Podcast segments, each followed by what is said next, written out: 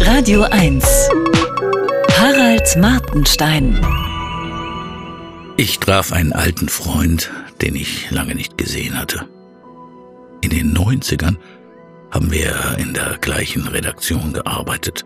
Damals hat er manchmal von seinem Haus in der Toskana erzählt. Das Haus war ein Geschenk seiner Eltern. Zu dieser Zeit war es sicher noch nicht allzu teuer. Ein halb verfallenes Gehöft mit Olivenbäumen, drumherum schöne Lage, einsam. Dort fuhr er oft hin, um zu sägen, zu mauern und zu malern. Quasi einen Steinwurf entfernt befand sich das Gehöft des fortschrittlichen Sängers Konstantin Wecker. Als ich ihn jetzt auf das Haus ansprach, sagte er, dass er lange nicht mehr dort gewesen sei. Die Toskana-Fraktion, sagte er, gibt es nicht mehr. Toskana-Fraktion ist ein Wort, das in Deutschland eine Zeit lang oft verwendet wurde. Halb abschätzig, halb neidisch. Es galt meist Politikern von SPD und Grünen, die einen genussbetonten, wenn nicht ausschweifenden Lebensstil pflegten, gern in Verbindung mit einer Immobilie oder häufigem Urlaub in der Toskana. Die Toskana-Fraktion galt ihren Verächtern als Indiz dafür, dass auch und gerade die führenden Linken ein total bourgeoises Leben führen. Überraschenderweise verteidigt wurde sie von einem damals wenig bekannten CDU-Politiker namens Alexander Gauland, äh, später dann AfD. Gauland sagte, auch einer wie er gehöre zur Toskana-Fraktion. Das stand sogar in der Zeit. Als weitere Toskana-Legenden galten Peter Glotz, wohnhaft Castiglion, Fiorentino, Oscar Lafontaine, Capanoni, Leute wie Joschka Fischer, auch Künstler wie Robert Gernhardt. Sogar Gerhard Schröder wurde zur Toskana-Fraktion gezählt, obwohl er dort keinen festen Wohnsitz hatte.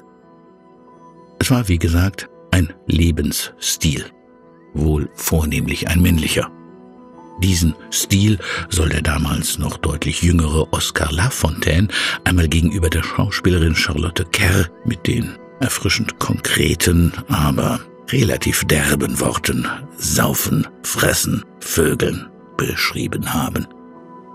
Diese drei Freizeitbeschäftigungen seien schließlich, Zitat Lafontaine, der beste Schutz gegen Machtmissbrauch.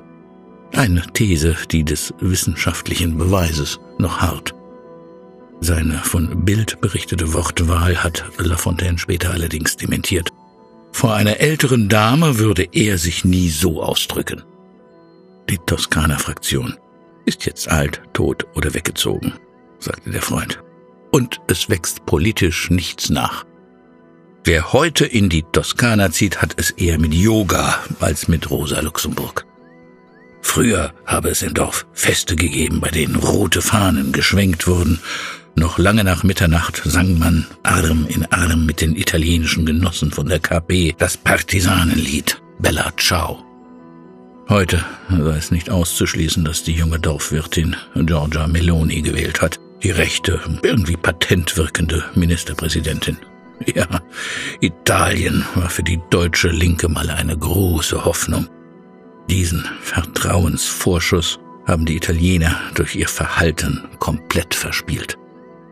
Vielleicht hat Gauland damals als einziger die Toskana richtig eingeschätzt.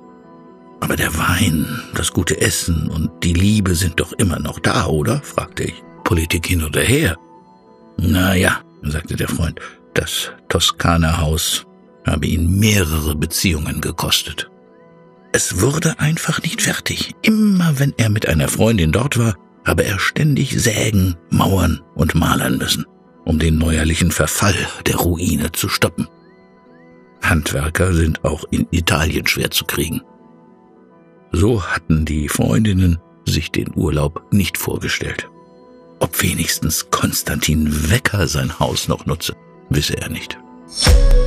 Harald Martenstein auf Radio 1.